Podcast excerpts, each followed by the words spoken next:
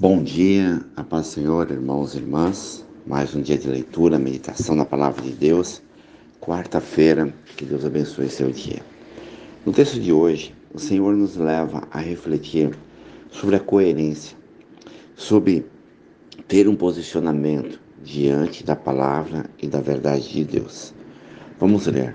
Lucas capítulo 12, versículo 6. Não se vende cinco pardais por dois asses?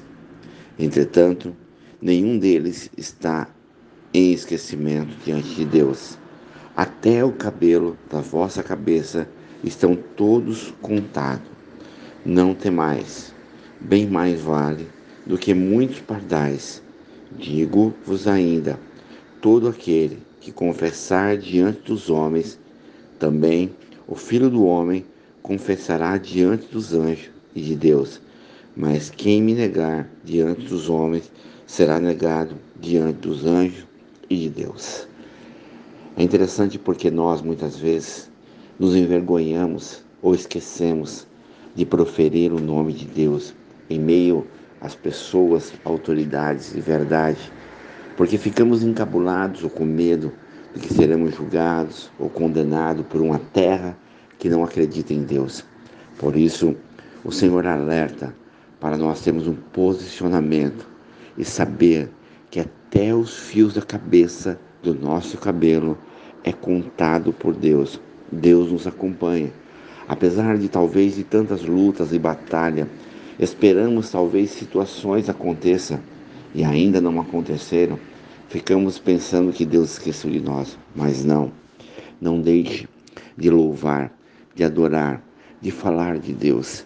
Tenha uma atitude aonde todos possam enxergar ao Deus que você serve, para que no tempo certo, quando você for exaltado por, pelo Senhor, todos saibam que a bênção e a graça derramada sobre a tua vida vem do Senhor.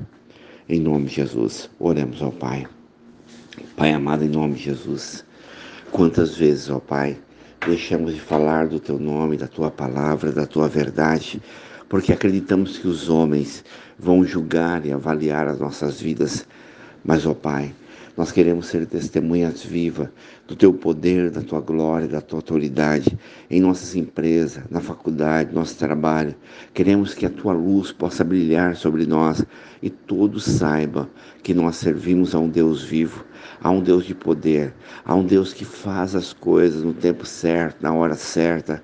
E sabemos, ó Pai, que Tu nos acompanha, o coração e a alma, para nos dar a justa medida de cada dia. Por isso, Pai, eu clamo a Ti, Senhor, por cada homem, cada mulher. Dá a Tua cura, o Teu milagre, a Tua bênção, a Tua vitória. Eu clamo, ó Pai, pela minha prima Teresa. Senhor, eu clamo pela mãe, o pai do Kleber. Cura, Senhor, cura a Kedian, suas filhas, Armando Pastor Gerson, Aline. Toda depressão e angústia cai por terra agora. Em nome do Senhor Jesus, Pai. Abençoa cada empresário, homens e mulheres que precisam, Pai, de um mantimento, suprimento diário. São fiéis à tua casa, dizimistas, ofertantes, pessoas que olham para o caído, para o órfão, para a viúva. Abençoa, abre porta de emprego para meus irmãos e irmãs que precisam de uma porta de milagre, maravilha, Senhor. Em nome de Jesus, guarda a cada família, o Walter, a Bela, a Rafaela, a Fabiana, a Roberta, o Éder, a Carol, a Vanessa, o Marcelo, o senhor Elisângela, Pai, o Roberto, a Rafael Cícero, abençoa, Pai, em nome de Jesus, Pai, derrama a tua graça sobre cada família, cada família, Pai. Abençoa esse país chamado Brasil, quebra toda a contaminação do Brasil, Pai. Eu me uno em oração com os 40 intercessores, o grupo de Jacareí, São José dos Campos, a cada pedido na mão da pastora Elielma, Elisângela, missionária Céu, missionária Bispo Miguel, pastora Elza, clamando e orando todos os dias, ó Pai, intercedendo por essas vidas. Guarda cada missionário, os nossos projetos, ó Pai, com as crianças Tatuí, com os moradores de rua, abençoa, dá a tua vitória, Pai.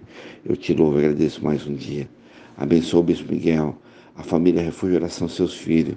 Guarda minha esposa Silvia, as minhas filhas Rebeca, Raquel, meu genro Leandro, Vinícius, minha sogra Marta, minha tia Zefa, meus irmãos, irmãs, sobrinhos, sobrinha, cunhado, cunhada, a minhas tias, tio, Pai, abençoa o Luke, em nome de Jesus.